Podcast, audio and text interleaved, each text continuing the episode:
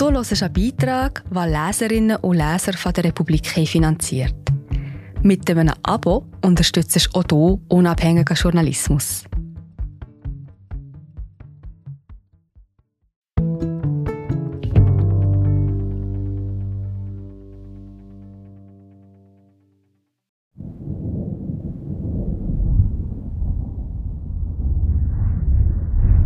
Der Bergsturz von Bondo war eine Katastrophe.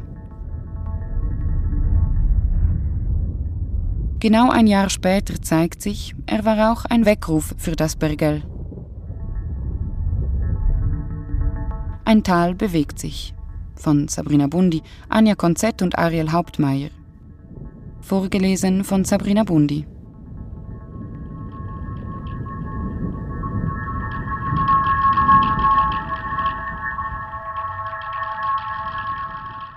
Auf den Donner folgt das Flüstern.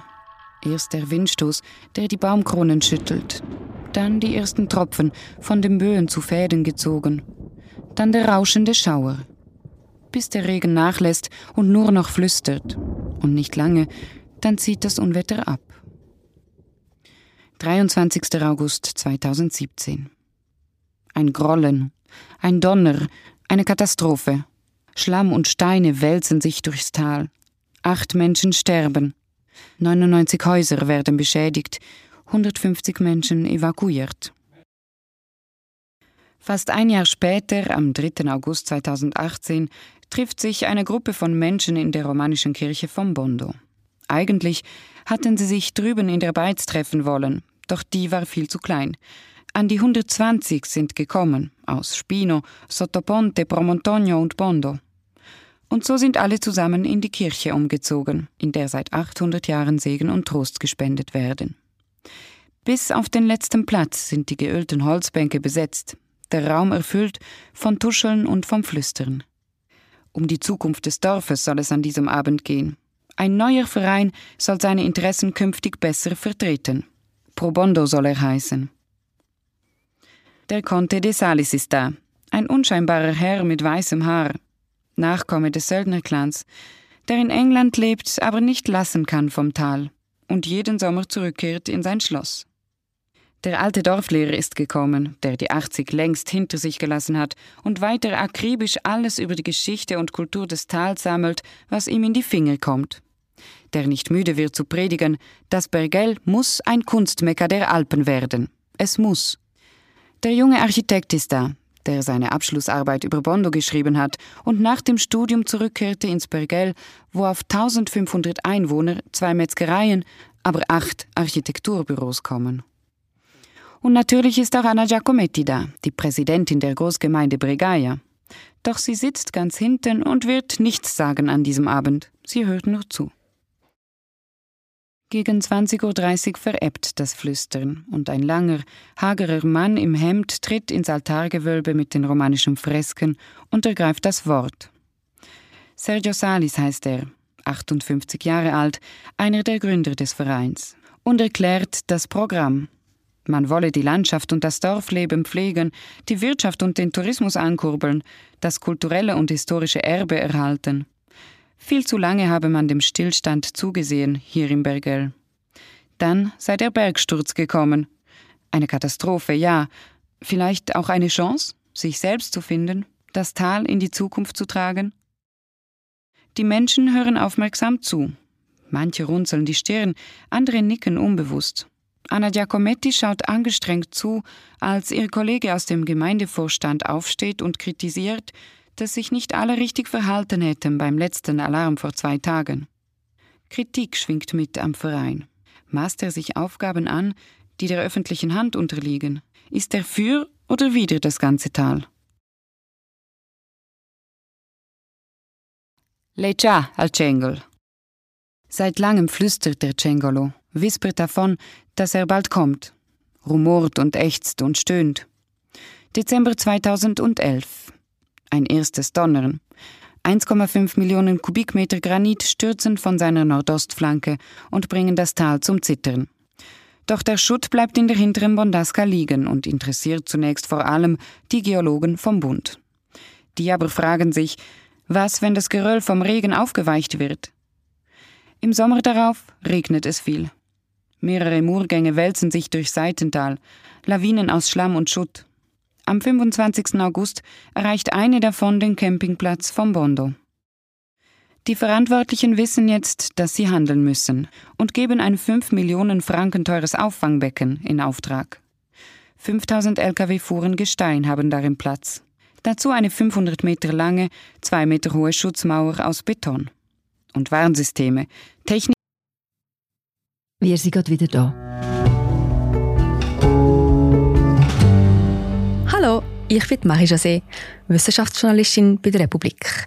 Und ich tue dich hier kurz stören. Mir gefällt bei der Republik, dass sie vertiefen. Es sind mehrheitliche Geschichten, die auf Hintergrund eingehen. Für das Lesen oder Hören, beim Joggen, beim Kochen oder wie man noch einen langen Tag vor dem Computer einfach möchte die Augen zutun. Wir sind werbefrei und nur von unseren Leserinnen und Lesern finanziert. Unter republik.ch slash hallo kannst du auch hier ein Abo lösen. So, und das war es auch schon mit der Störung.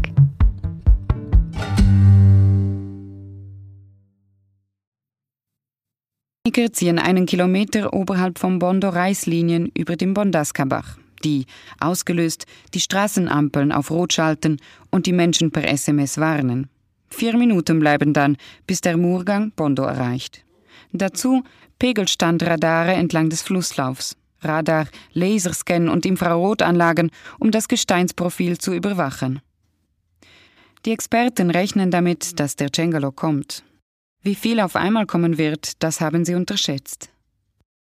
Sommer 2017. Immer lauter flüstert der Berg. Die lockere Flanke beginnt sich stärker zu bewegen. Am 14. August sprechen die Geologen eine akute Warnung aus. Die Maiensäße in der Bondaska dürfen nicht mehr betreten werden. Von nun an wird jeder Felsbrocken notiert, der vom Cengalo rollt. Am 23. August um 9.31 Uhr der Donner. Der Cengalo fällt. Ein 3,15 Millionen Kubikmeter großer Brocken bricht unter seiner eigenen Last zusammen, sagt der Geologe Florian Ammann, Professor für Ingenieurgeologie an der Rheinisch-Westfälischen Technischen Hochschule in Aachen.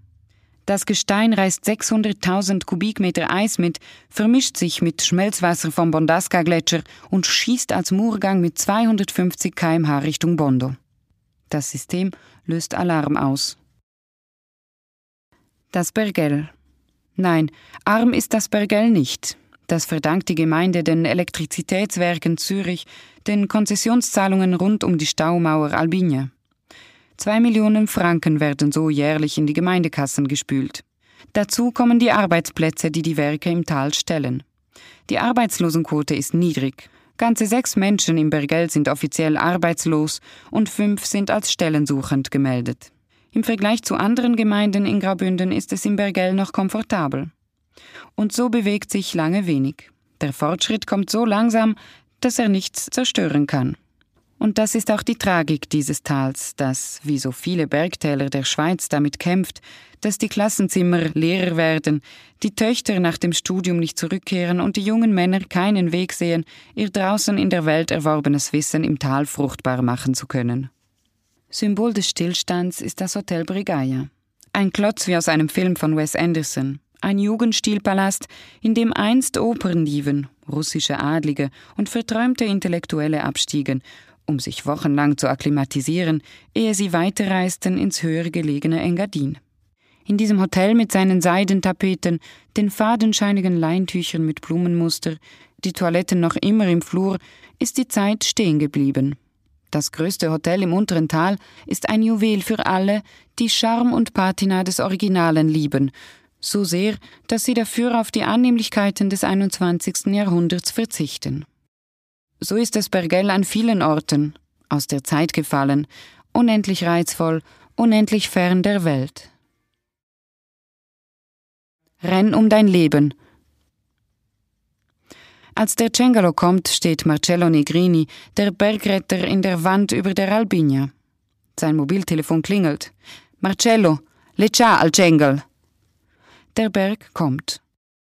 Zuerst denkt er, das kann nicht sein. Dann denkt er, Gianna. Gianna, seine Frau. Gerade wandert sie durch die Val Bondasca.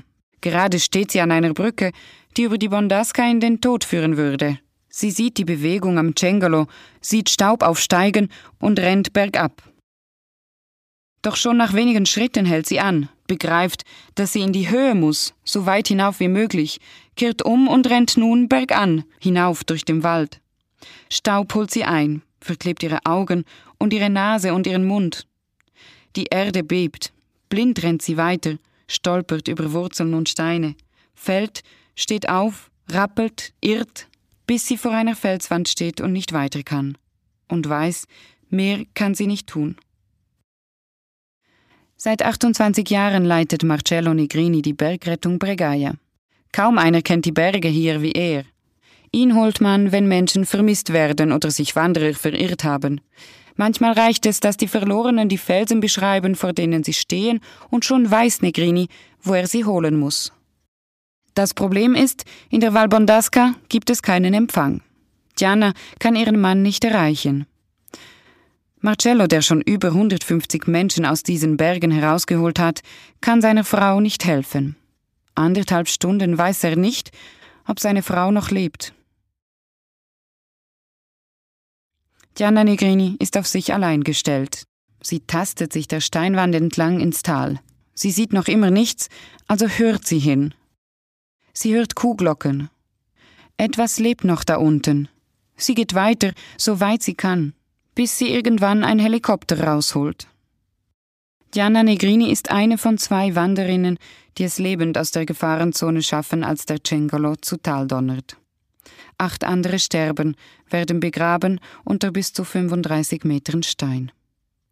15 Sekunden hatten die Unglücklichen Zeit, schätzt Marcello Negrini. 15 Sekunden, um zu verstehen, was vor sich geht, zu entscheiden, bergauf zu fliehen. 15 Sekunden können sehr lang sein und sehr kurz. Umarmungen. 99 Häuser beschädigt der Murgang acht Häuser so stark, dass sie abgerissen werden müssen. Auch das von Virginia Marzulli. Jedes Mal, wenn sie durch Bondo fährt, sieht sie die Lücke. Sie spürt die Heimat, die nicht mehr da ist. Stattdessen eine Wunde durchs Dorf. Ihre Bücher vermisst sie, ihr Piano, die Vitrine voller Erinnerungen. Doch unter den ersten Sachen, die ihr die Helfer nach dem Bergsturz aus dem Haus tragen, ist eine Schatulle mit Fotos zu oberst eines von ihrem verstorbenen Mann, als wollte er mir Mut machen. Ihr Sohn, der Pfarrer von Bondo, ist einer von wenigen, der vom Donner des Cengalo weggezogen ist, ins Tessin. Virginia Marzulli aber, 85 Jahre alt, eine zugezogene Römerin, bleibt. Morgens lehnt sie sich aus dem Fenster ihrer neuen Wohnung in Castasegna, bläst den Zigarettenrauch in die Morgensonne und schaut hinter der Sonnenbrille dem Treiben auf dem Dorfplatz zu winkt, nickt, ganz Grand Dame. Der Bergsturz hat uns vereint, sagt sie. Nachbarn reichten den Evakuierten ihre Hausschlüssel und in einem Fort nahmen die Menschen vom Bondo einander tröstend in die Arme. Am Anfang haben wir uns ständig umarmt. Das hat jetzt etwas aufgehört, aber die Freude ist immer noch groß, wenn wir uns sehen. Pro Bondo, die Brücke und die Gräben. Auf den Donner folgt das Flüstern. Und wie so oft sind jene, die das Flüstern zum Rauschen werden lassen, unzufrieden, besorgt oder einfach überzeugt, es könnte besser laufen. Der politischen Fusion der Gemeinden stimmten vor acht Jahren 85 Prozent der Wähler zu. Ein Erfolg, doch die kulturelle Fusion hinkt hinterher. Ein Tal, aber viele kleine Fürstentümer. Jedes ist ein wenig anders, das sieht man an den Häusern, in den Gassen. Und jedem Dorf schreibt man hier andere Macken zu. Oben in Soyo, am Hang, leben angeblich die knausrigen Bauern in ihren Steinhütten. Beim Zoll von Castasegna die reichen Händler mit südländischem Temperament. Im schattigen Bondo die verträumten Ästheten in ihren Gärten. Im Volksmund klingt das so.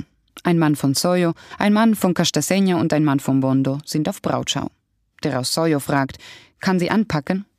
Der aus Castasegna fragt, ist sie reich? Und der aus Bondo, ist sie schön? Jedes Dorf werkte für sich an der Zukunft. An Ideen mangelte es nicht, nur am gemeinsamen Ziel. Aber dann kam der Cengalo und mit ihm ein Gefühl, das bislang nur auf Papier bestand. Siamo la Bregaia. Wir sind das Bergell. Und die schweigsamen Bauern, die selbstbewussten Lebefrauen aus Castasegna, die modernen Touristiker aus Maloja, die Kleinunternehmer aus Vico Soprano, sie alle wurden zur Brigade, als Bondo, Spino, Sottoponte und Promontonio evakuiert werden mussten. Die Frage ist, wie man die neu gefundene Einigkeit hinüberrettet in den Alltag. Probondo glaubt, die Antwort zu kennen. Das Bergell braucht einen Neuanfang und dafür soll Probondo stehen. Die Fragen an der Gründungssitzung klingen banal. Kann man die beschädigte Turnhalle wieder in Betrieb nehmen? Wäre es möglich, die Wege um das Dorf auch in der Nacht zu beleuchten? Und wann haben wir wieder einen Campingplatz? Sergio Salis und seine Mitstreiterin Patricia Guggenheim nehmen die Fragen auf und ernst. Sie haben keine Antworten, aber ein Modell. Probondo soll ein Medium sein, wo Dorfbewohner ihre Sorgen und Bedürfnisse äußern können, die spezifisch auf ihre Siedlung zutreffen. Einige, sagt Patricia Guggenheim, würden sich nicht trauen, ihre Stimme zu erheben bei den Gemeindeversammlungen. Die Sache mit der Brücke zeigt, um was es dem Verein geht. Bondo hatte zwei Brücken, beide wurden mitgerissen, als der Cengolo kam. Die obere hätte ersetzt werden sollen durch eine Fertigbaubrücke, wie man sie in vielen Tälern findet. Billig und austauschbar. Eine verschenkte Chance fanden viele im Dorf. Schließlich hatte schon die alte Gemeinde Bondo eine Brücke im Wappen das Wappen der alten politischen Gemeinde Bondo. Es ist das Wappen des Vereins. Darüber runzelt nicht nur Anna Giacometti die Stirn. Die Präsidentin. Vom Municipio am Rande von Promontonio kann man auf die Schneise schauen, die die Steinmassen durch die vier Siedlungen geschlagen haben, sieht auf das neue, größere Auffangbecken. Mehrere Male ist der Alarm im August losgegangen. Die Leute sind unruhig, haben Fragen, erkundigen sich immer wieder, wie es um den Cengalo stehe. Die Mitglieder der Gemeindeverwaltung sind unterdessen irgendwo in der Nähe. Sie haben beschlossen, diesen Sommer nicht allzu weit weg in die Ferien zu fahren, falls doch etwas passiert. Der Cengalo und die Gemeindepräsidentin, beide kommen nicht zur Ruhe. Kurz vor dem Jahrestag des Bergsturzes häufen sich nicht nur die Alarme, sondern auch die Anfragen von Journalistinnen bei Anna Giacometti. Die anderen Dörfer der Gemeinde haben langsam genug von den Diskussionen um den Cengalo, werden ungeduldig. Zu alledem das Verfahren der Staatsanwaltschaft, die untersucht, ob alles getan wurde, um den Tod der acht Wanderer zu verhindern. Die Gemeinde hat vor dem Gebiet rund um den Cengalo gewarnt, aber die Gegend war nicht gesperrt. War das fahrlässig? Und wenn ja, wer trägt dafür die Verantwortung oder sogar die Schuld? Wohl niemand, flüstern viele Bergeller, hätte die Katastrophe besser meistern können als Anna Giacometti. Wie schon bei der Fusion war sie die richtige Frau für den Job. Sie hat einen kühlen Kopf bewahrt, die Hilfe von Bund und Kanton nicht nur angenommen, sondern auch optimal kanalisiert. Unerschrocken, eine Krampferin, eine Macherin. Egal mit wem man im Bergell spricht, am Anfang sind alle voll des Lobes über ihre Gemeindepräsidentin. Die Kritik folgt leise. Anna ist die geborene Verwalterin, gefolgt von dem Nachsatz, aber ist sie auch eine Visionärin? Im Moment der Krise war sie ein Segen, aber im Moment der Heilung, des Weiterschreitens? Nach der Schule stellte sich Giacometti in den ausländischen Dienst kehrte zurück ins Bergell, übernahm einen Bauernhof und wurde erst Präsidentin der Region Bregaia, 2010 Präsidentin der fusionierten Gemeinde. Dort blieb sie streng mit sich und mit anderen, eine Führungsfigur, eine Hierarchin, die keine Widerrede duldet, flüstert es. Die fragenden, kritischen Stimmen, die man von Maloja bis Castasegna hört, sie sind voller Respekt, Sie scheinen sich weniger gegen eine Gemeindepräsidentin zu richten, als gegen eine Mutter, von der es sich zu emanzipieren gilt. Vor dem Bergsturz hatte Anna Giacometti gesagt, es werde ihre letzte Legislatur werden. Heute kann man in allen Zeitungen nachlesen, dass sie weitermachen werde, weil die Krise nicht vorbei sei und das Tal ihre Expertise brauche. Von Italien her ziehen dunkle Wolken auf. Wird es regnen? Regen ist schlecht. Er weckt den Cengalo. Ein Tal der Chancen. Schwarzseher könnten behaupten, die Wirtschaft krankt, die Jugend wandert ab, die wenigen Arbeitsplätze werden weniger, die Abhängigkeit vom Elektrizitätswerk wird immer größer, der Tourismus immer St. Moritzer, die Entwicklung lahmt, die Bevölkerung stirbt aus, ein Tal kurz vor der Verwilderung. Aber Vielleicht ist das Glas nicht halb leer, sondern halb voll.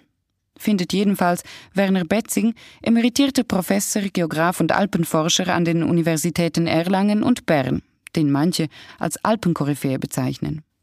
Das Bergell ein potenzialarmer Raum? Nein, ein Raum voller Potenziale. Betzing zählt sie auf. Erstens die Vielfalt der Natur, von der Weißtanne bis zur Palme. Wilde Berge, die durch den großen Höhenunterschied auf so engem Territorium noch majestätischer erscheinen und Berggänger ködern. Die touristischen Möglichkeiten sind noch lange nicht ausgeschöpft. Zweitens musische Siedlungen fast ohne Bausünden, Steinhäuser mit Dächern aus Gneis, Palazzi, Villen. Sie ködern ruhehungrige Architekturinteressierte, mit anderen Worten, perfekte bleiben für Kunstschaffende oder junge Familien, die wollen, dass ihre Kinder in unberührter Natur aufwachsen. Drittens, ein ganzes Kapitel Kunstgeschichte.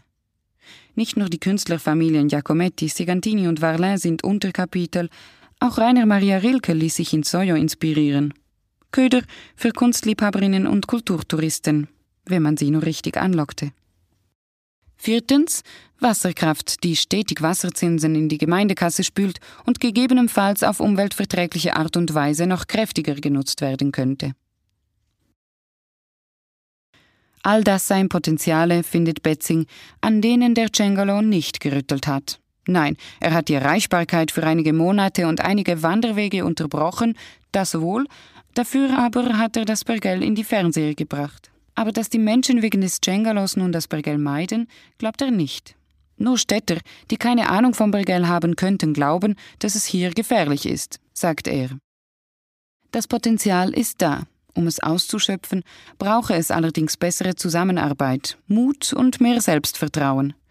Ein gemeinsames Bewusstsein und eine Wertschöpfungskette, an der sich alle beteiligen können, vom Bauern bis zum Metzger, vom Hotelier bis zum Marketing-Experten. Es gehe darum, die Region aufzuwerten, die Bergeller Kastanien als Delikatesse zu verkaufen, die Region überregional weiterzuentwickeln, das Tal ein St. Moritz für Seele und Geist. Für Bondo, fürs Bergell. An das Potenzial des Tals glauben auch Sergio Salis und Patricia Guggenheim. Beide sind Heimweh-Bergeller. Salis ist Wochenaufenthalter, der im Flachland seinem Beruf nachgeht und jedem Freitag ins Tal zurückkehrt. Guggenheim hat vor 18 Jahren das Unterland hinter sich gelassen und lebt wieder ganz im Bergell. Sie ist Kunsthistorikerin, leitet den Heimatschutz in der Sektion Engadin und Südtäler und ist die Tochter des Künstlers Willi Guggenheim, der international bekannt wurde unter seinem Pseudonym Varlin. Nur einer der vielen Künstler des Tals, von denen der bekannteste Alberto Giacometti ist, der Bildhauer, seine spindeldürren, schwankenden Männchen werden heute für 100 Millionen Dollar das Stück gehandelt. Sergio Salis sitzt für die FDP als Vizepräsident der Sozialbehörde Dietikon vor. Eingliederungsberater bei der SVA Zürich und war jahrelang als Delegierter mit dem Roten Kreuz um die Welt gereist. Als er in Somalia im Einsatz war und das Heimweh zu groß wurde, bat er seine Schwester, das Plätschern der Brunnen vom Bondo aufzunehmen und ihm zu schicken. Ein Bergeller geht nie gern weg. Und wenn, dann auf Zeit. Für einige Wanderjahre. Immer die steilen grünen Hänge im Herzen und das Bregajott auf der Zunge. Sie träumen im Bregajott, auch wenn sie schon Jahre fort sind, dieser entlegenen Sprache, dieser Mischung aus Romanisch und Lombardisch, die heute noch von vielleicht 2000 Menschen gesprochen wird und weder von den Romanen noch von den Italienern recht verstanden wird. Und als wäre dieser Stand nicht schon schwer genug, gibt es im Bregajot oder eben Bergajot auch noch drei verschiedene Dialekte. Die Bergeller sind eigen, nicht nur für andere, auch unter sich. Gut möglich, dass Anna Giacometti daran denkt, als sie nach der zweistündigen Versammlung nicht wie alle anderen noch in die Beiz auf ein Bier geht, sondern rechts und links nickend rasch nach Hause strebt. 80 Mitglieder hat der Verein am ersten Abend gewonnen. Viel für ein Tal mit 1500 Einwohnern. Spaltpilze, die zurück zu eigenständigen Dörfern wollen? Nein, das seien sie nicht, sagen Sergio Salis und Patricia Guggenheim. Ja, es laufe nicht alles optimal im Tal, aber man wolle mit der Gemeinde arbeiten und nicht gegen sie. Sergio Salis erklärt seinen Antrieb so. Er wohnt in einem der alten Häuser am Dorfplatz über dem Negozio und der Bar seines Bruders Donato, dessen bunte Stühle auf dem Platz die Geranien und Stiefmütterchen am Dorfbrunnen komplementieren. Als die Sirene diesen Sommer das erste Mal wieder rief, Alarmstufe 1, Hochwasserwarnung, hatten nicht alle die Nerven, den Anweisungen zu folgen und ruhig in den ersten Stock zu gehen, um abzuwarten. Ein paar alte Witwen fanden sich stattdessen mit ihren Rollköfferchen auf der Piazza ein. Mit dabei das Nötigste, Kleider, das Nachthemd, dem Familienschmuck, vielleicht ein paar Fotos. Die Alben bleiben auf dem Schrank, die Katze sich selbst überlassen. Sergio Salis hat die Damen wieder beruhigt und sie zu sich in die Stube eingeladen, auf einen Grappa, im dritten Stock. Trost, Gemeinschaft, unmittelbares Handeln. Eine Verwaltung ist nie so nah an den Problemen und Sorgen dran wie die Menschen, die daneben wohnen. Dort will Probondo ansetzen das zivile Engagement organisieren, strukturieren, aus dem Kleinen heraus ein optimales Ganzes schaffen. Es ist uns wichtig, dass das Tal zusammenwächst. Das kann es aber nur, wenn jedes Dorf mit seinen Eigen- und Besonderheiten Platz im Denkprozess findet, sagt Salis. Nur so könne das Potenzial geeint als Tal genutzt werden. Das Potenzial, es könnte besser genutzt werden, flüstert es denn auch über Bondo hinaus. Grauvieh und Open Air. Einer dieser Flüsterer abseits von Bondo, Spino, Sottoponte und Promontonio ist Giacomo Waltenspül, 28, zu Hause in Montaccio. Vor einem Jahr hat er für den Gemeinderat kandidiert, halb ernst, mit einem Plakat, das ihm den Anschein des Revoluzers gab. 241 Stimmen holte er im ersten Wahlgang. Ein unerwarteter Erfolg. Trotz des Aargauer Nachnamens des Vaters ein echter Bergeller. Vor kurzem hat er den Familienbauernhof übernommen. Er hält zwölf Bündner Grauviehkühe, diese fast vergessene Rasse, optimal fürs Hochgebirge. Und natürlich pflanzt er auch Buchweizen an. Dieses Knöterichgewächs, das den Südtälern Bündens seit jeher als Weizenersatz dient. Seine Produkte vermarktet er direkt, ohne ein Label, das sie als echte Bergeller ausweisen würde. Denn das fehlt bislang im Tal. Waltenspül steht für die neue Generation, verwurzelt in der Tradition und zugleich modern. Er hat vor drei Jahren das Open Air Surlauer in Casaccia mit ins Leben gerufen. 300 bis 400 Gäste lauschen dort Jay Peason aus Berlin, The Raw Soul aus Zürich oder dem DJ aus Italien für die Afterparty.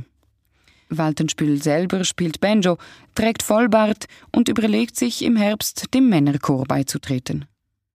Bei 1500 Menschen im Bergell reicht es nicht immer, wenn jeder nur einen Job hat. Der Müller macht Pasta, der Bäcker hat auch einen Laden. Nur vom Laden alleine könnte die Familie nicht leben, nur mit der Mühle alleine auch nicht. Waltenspiel überlegt gerade, ob er auch das Fleischerhandwerk erlernen soll, weil einer der beiden Metzger des Tals demnächst in Rente geht. Waltenspiel ist einer derjenigen, die nicht weggehen, auch nicht auf Wanderjahre, höchstens mal in die Ferien. Er will hier leben, von Anfang bis zum Ende ja sogar im Nachbardorf Bondo, in Schusslinie des Tobels, würde er tausendmal lieber wohnen als im Unterland neben irgendeinem AKW. Er schüttelt den Kopf, wenn Auswärtige glauben, das Bergell sei am Ende der Welt. Nein, sie haben hier doch alles, was er braucht. Arbeit, Freunde, Natur, Musik, Sport, Gesellschaft. Und Waltenspiel stört es auch, wenn das Bergell jetzt nur auf den Bergsturz reduziert wird. Ja klar sei hier etwas passiert, aber eben, es ist nicht das Ende der Welt. Da Capo. Marcello Negrini beschäftigt der Bergsturz noch immer. Vor einigen Wochen betrat er zum ersten Mal seit der Katastrophe wieder die Val Bondasca, zusammen mit anderen Bergrettern. Sie wollten schauen, ob es nicht doch noch eine Spur von den Verschütteten gibt. Sie fanden nichts, keinen Rucksack, keinen Schuh, kein Stück Kleidung. Nur Schutt und Schlamm und Schlamm und Schutt. Der Cengalo, er wird wiederkommen. Da ist sich der Bergretter sicher. 500.000 Kubikmeter Granit hat er schon ins Tal gespuckt. Drei Millionen liegen noch in der Valbondaska, nochmal drei Millionen werden sich in den nächsten Jahren aus dem Massiv lösen. Es wird so schnell nicht besser werden mit den Rüfen, Muren, Stürzen, auch da ist sich Marcello Negrini sicher. Nicht nur hier, überall in den Bergen, sagt er. Die Schlagzeilen in diesem Sommer geben ihm recht allein dieses Jahr wieder, die Rüfe in Trimis, der Sturz am Pizlinard, die Murgänge im Wallis. Negrini deutet auf eine Felswand hoch über dem Bergell. Man sieht, wie sie nässt unter der Sonne dieses rekordheißen Sommers. Klimaerwärmung, sagt er schulterzuckend wie ein Vater, der es seinem Teenager schon immer gesagt hat. Die Berge schwitzen den Permafrost heraus, der ihr loses Geröll bislang zusammengehalten hat. Ob der Berg kommt, sagt Marcello Negrini, das sei längst nicht mehr die Frage. Wann er kommt, wo er kommt. Das ja. Hoffen wir, dass die Albinia bleibt, wo sie ist. Eine Steinlawine wie die, die vom Cengalo rauschte in den Stausee hoch oben im Tal, Marcello verzieht das Gesicht, klatscht auf den Oberschenkel. Ecco. Dann lacht er den Schrecken, den er gerade gezeichnet hat, wieder weg. Das ist halt so, wenn man hier oben wohnt. Der Berg ist immer stärker. È la natura. Er hebt den rechten Arm und streicht mit dem Handrücken über die Steilhänge. Die Hügel, die 700 Grün der Bergeller Wälder. Es ist der Preis, den wir für das alles zahlen. So kühn wie Marcello Negrini geben sich viele Bergeller in diesen Tagen, in denen sich der Bergsturz jährt. Virginia Marzulli, die ihren Sohn alleine ziehen lässt und sagt, das Thema Bergsturz es verblasse. Jetzt reden wir über den Neuanfang, da capo. Anna Giacometti, deren Nerven blank liegen, weil sie mit Leib und Seele alles daran setzt, dass der Berg das Tal beim nächsten Rutsch nicht noch einmal überrollt. Sergio Salis und Patricia Guggenheim, die das Beste aus der Katastrophe machen wollen, entschlossen sind, den Blick der Menschen rund um Bondo weg vom Berg auf eine blühende Zukunft zu richten. Giacomo Waltenspül, der schon das nächste Projekt andenkt und das übernächste und vielleicht auch noch einmal für den Gemeinderat kandidiert, weil das Tal junge Menschen braucht. Kein Wunder lassen sich die Bergeller nicht beeindrucken von den Massen an Gestein, die noch auf sie zukommen haben die Ängste um die Existenz doch eine lange Tradition im abgelegensten Tal der Schweiz. Denn so schön er auch ist, der Boden der Bregaia gab noch nie genug her, um all seine Söhne und Töchter zu ernähren. Und schon damals machten sie das Beste daraus. Sie zogen in die Fremde, versuchten ihr Glück als Händler, Söldner, Zuckerbäcker. Viele kehrten zurück. Einige wurden reich, die meisten blieben arm. Doch auch die Armen brachten etwas mit. Wissen, Weltgewandtheit, Resilienz. Der Berg mag noch nicht fertig sein mit dem Bergell, aber die Bergeller werden mit ihm fertig. Senza dubbio, flüstert es. Ja, der Donner des Cengalo hat sie alle durchgerüttelt, die Frauen und Männer der Brigade. Vielleicht auch wachgerüttelt. Gerade genug, um mit den Problemen fertig zu werden, die hinter dem Berg schon auf sie warten.